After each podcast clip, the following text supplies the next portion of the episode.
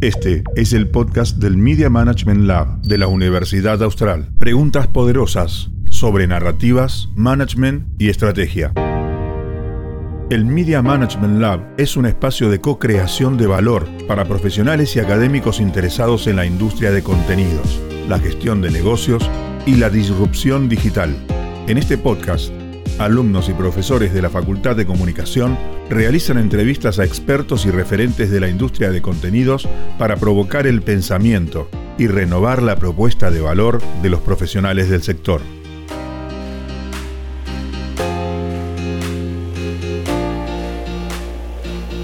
Soy José Llamosas y en este podcast voy a entrevistar a Nicolás Beaumont, cofundador de La Chispa Films, una productora especializada en storytelling y documentales para todo tipo de dispositivos y plataformas. Además, es editor de contenidos de Antigourmet, una guía online dedicada a recomendar restaurantes fuera del circuito más glamoroso. En esta entrevista nos explicará cuáles son las principales tendencias a la hora de crear contenidos y brindar algunos ejemplos personales de la dinámica de trabajo en la producción de branded content.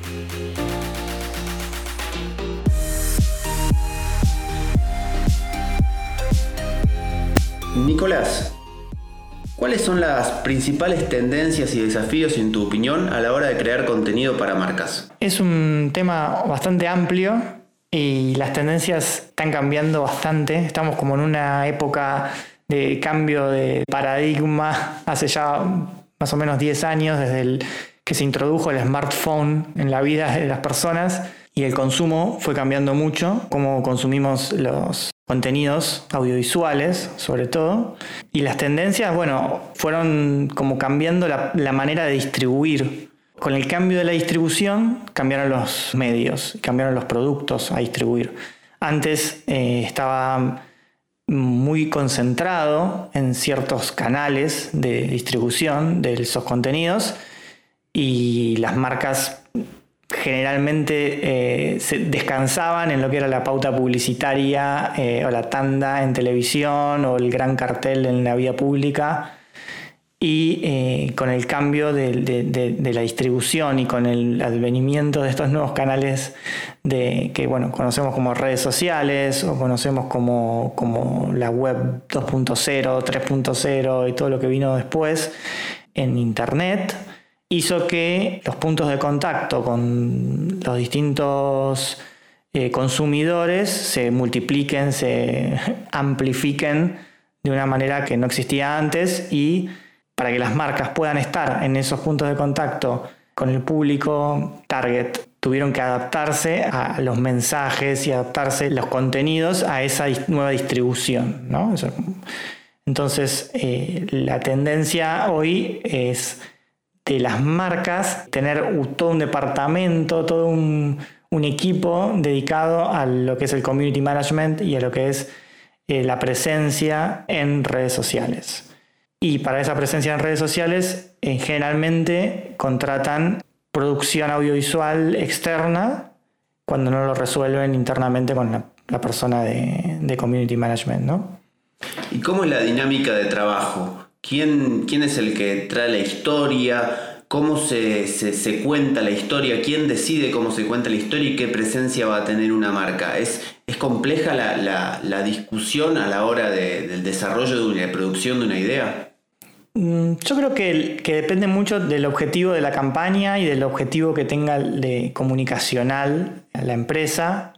En brief lo trae el cliente y después uno tiene que adaptarlo probablemente a los formatos, probablemente a las estructuras narrativas audiovisuales, que son las que no conoce generalmente el, quien está más abocado a la parte del marketing o a la parte de la venta o a la parte del diseño del producto y las que tienen ciertas técnicas que nosotros llamamos storytelling de cómo lograr que el espectador dentro de un mar de distintos productos que se le ofrecen y de distintos contenidos, el que esta marca en puntual quiere desarrollar pueda destacarse y sea uno de los que capten la atención de ese público y logren digamos, un, tiempo de visualización lo suficientemente grande para que se llegue a comprender el mensaje, se llegue a, desarrollar la idea. Esa idea surge generalmente de, sí, cuando es content, branded content surge del mismo cliente. Y después hay todo como otra, si se quiere, rama de contenidos que son más ideas originales, nosotros decimos, que em, son ideas que nacen desde el equipo de producción o desde la productora, en, cabeza de un guionista, en cabeza de un director, que generalmente se busca luego la marca que pueda salir de sponsor para que ese proyecto logre el financiamiento y, pueda ver la luz. En el caso particular de por lo menos nuestra productora, que tenemos el proyecto de guía gastronómica anti-gourmet, nosotros desarrollamos una idea, un, un, producto que se llama Bodegoles, que es recomendación para el público futbolero de bodegones cercanos a canchas de fútbol. Bueno, era un producto, una idea original, que nosotros para poder realizarlo necesitábamos una pantalla y esa pantalla es el puente que te permite llegar después a la marca. O sea, la marca, nosotros teníamos nuestra propia pantalla, pero a la marca le interesaba más, obviamente, una pantalla como TNT Sports. Nos acercamos a Turner, le ofrecimos el contenido y en Turner comercializaron el contenido y consiguieron marcas como Bianchi, que, nos auspició don Valentín Lacrado, el vino, que aparecía en la mesa del bodegón en las entrevistas que hacíamos, y Toyota, que era como el, auto oficial de la salida bodegonera con el que íbamos hasta los bodegones. Y esas dos marcas entraron de manera muy orgánica en el contenido, una siendo un vino y otra siendo el, medio de transporte para llegar al lugar, y de esa manera se generó ese branded content desde una idea original con la inclusión de marcas de manera orgánica. Entonces se como un acuerdo entre vamos a incluir las marcas, van a tener presencia, van a tener su espacio, pero no puede ser nunca más eh, preponderante la marca que el contenido, porque al fin y al cabo lo que nosotros queremos es que nuestro público, nuestros seguidores, la comunidad quiera ver el contenido, no, no, no la publicidad. Entonces, e, eso sí es lo importante. Lo que no quita es que la palabra dueño, que en realidad es quien detenta los derechos de ese contenido, y bueno, eso sí es, es en este caso es Turner.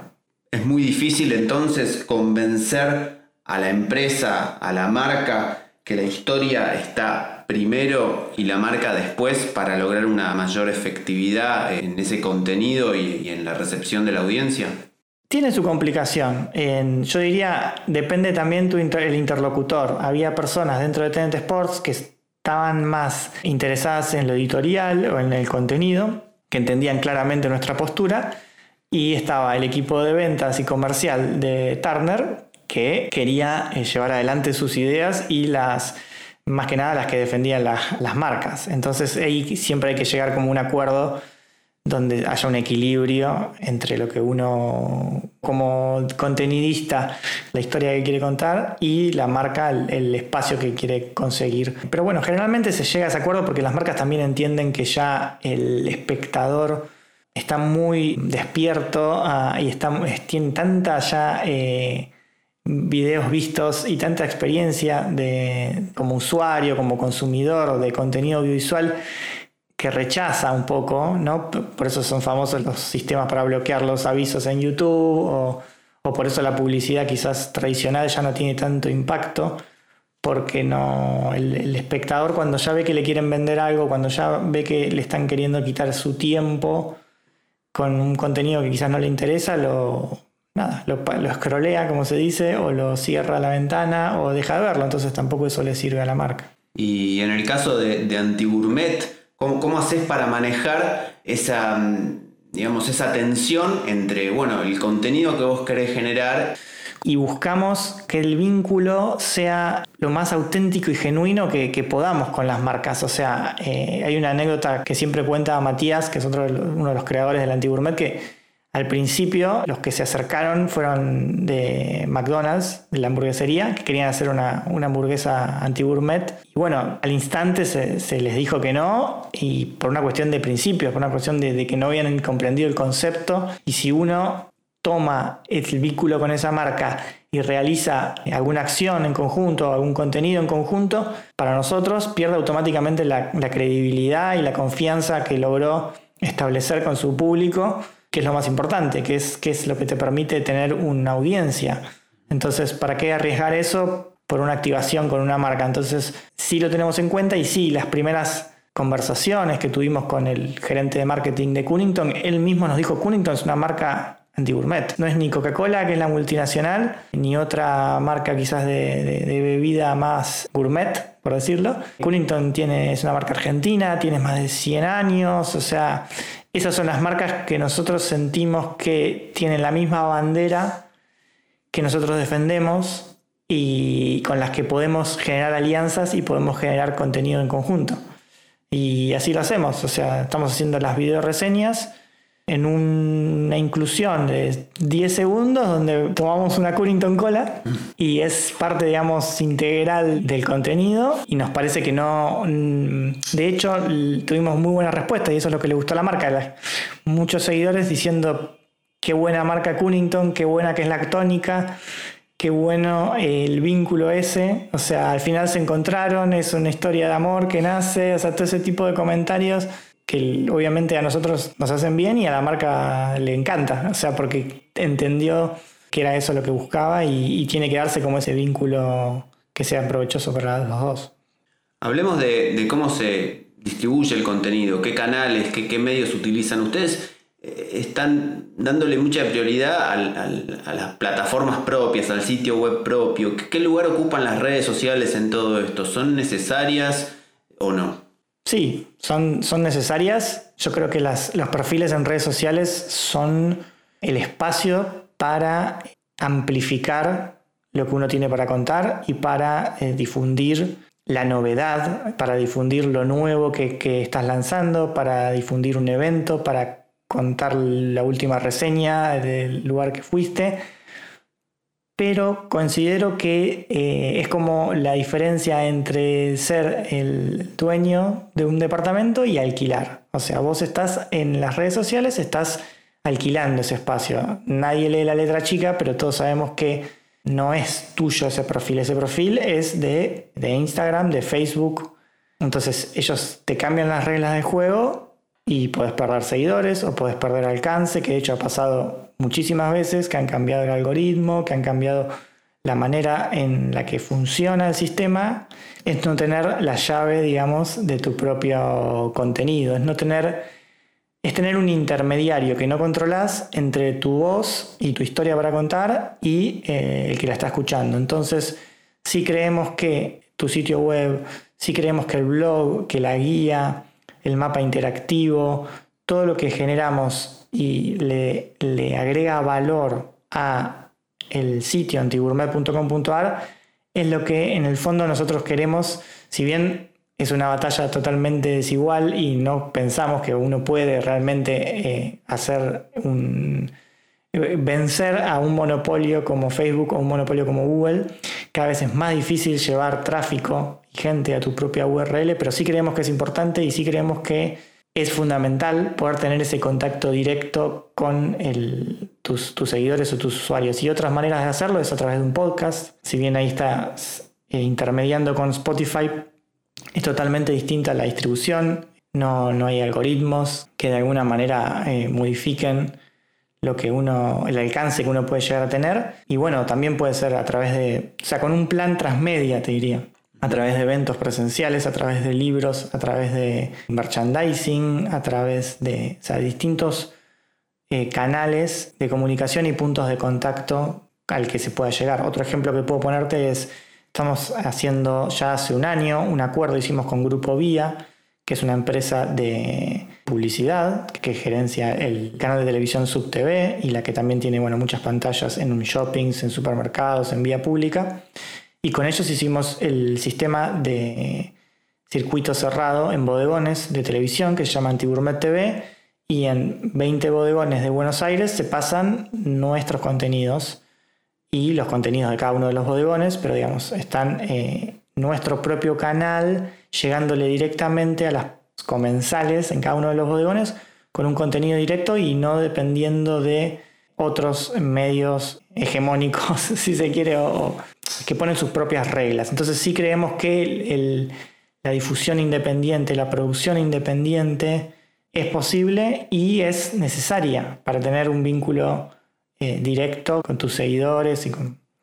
Esto no quita que la presencia en redes sociales o la retroalimentación que uno logra a través de los comentarios directos y los comentarios los mensajes que te envían por redes sociales eh, es, nada, es una de las cosas más lindas que tienen los proyectos propios independientes que uno hace. O sea, la, mayoría de las personas, por otros motivos que sería de otra charla, pasan casi 3, 4, 5 horas por día mirando una pantalla de un celular y bueno, están ahí, están, están pendientes de lo que está ocurriendo en, la pantalla de su celular. Entonces uno tiene que estar en esos lugares, pero teniendo ciertos principios y ciertos conceptos o banderas que uno, que por lo menos nuestro proyecto también defiende, que es la comensalidad, que es el juntarse con amigos, en charlar, en conversar, tener una sobremesa, tener, estar en un, salir a comer a un lugar y juntarse, o sea, eso que quizás se perdió un poco en la pandemia, pero ya se está retomando o ya se retomó por completo, me parece que está bueno hacer ese equilibrio y ese, decir, eh, tengamos presencia en las redes, pero hagamos un evento presencial, hagamos una juntada, cerremos un bodegón y llenemos el bodegón de gente que quiere comer y disfrutar una paella en casa de Galicia.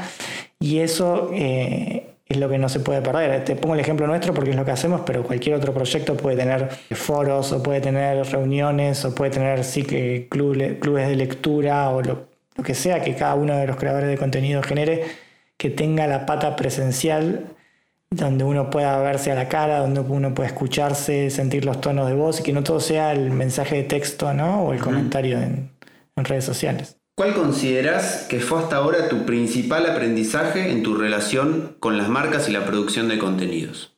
Sí, el aprendizaje me parece que es, casi te diría como un salir de la teoría y llegar a la práctica, como eso que pasa muchas veces cuando uno termina la, facultad o los estudios y tiene que ponerse realmente a, generar sus proyectos o a trabajar en, lo que estudió. Y bueno, está ese, ese, romanticismo de decir voy a hacer mi película, voy a estrenar mi contenido, voy a generar mi propio canal en YouTube y saber que es muy, muy difícil hacerlo por propia cuenta y con los propios recursos y con la propia inversión y que las marcas son necesarias. O sea, es, un camino que es importante transitar y, y darse contra la pared, pero saber que no, se puede hacer solo. Entonces es importante eso entenderlo y ese es el aprendizaje, ver cómo financiar los proyectos propios que son los que generalmente te traen la mayor satisfacción, que está buenísimo hacerlos y que eh, aliento a que todos los hagan y los puedan cumplir, pero saber que vas a llegar, o sea, nosotros siempre muchas veces lo decimos cuando nos juntamos con una marca, este producto o este contenido por ejemplo, no sé, un recetario de recetas argentinas. Lo vamos a hacer de todas maneras, sin tu aporte o sin tu ayuda. Si, nos ayudas,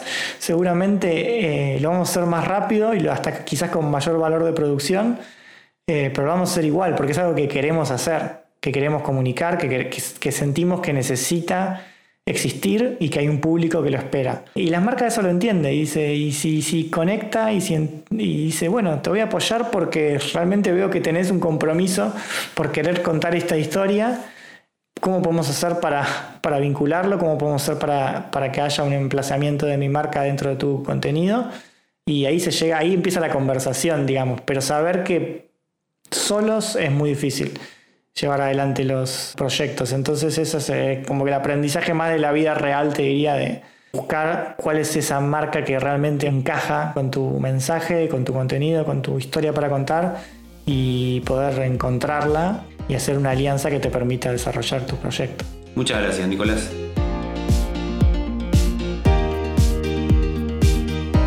Sin dudas, la creación de contenidos presenta muchas oportunidades para las marcas y las productoras.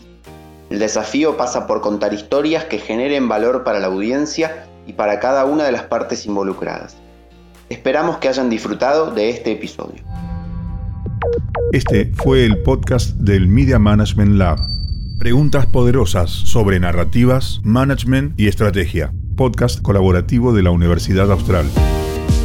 El Media Management Lab es un espacio de co-creación de valor para profesionales y académicos interesados en la industria de contenidos la gestión de negocios y la disrupción digital.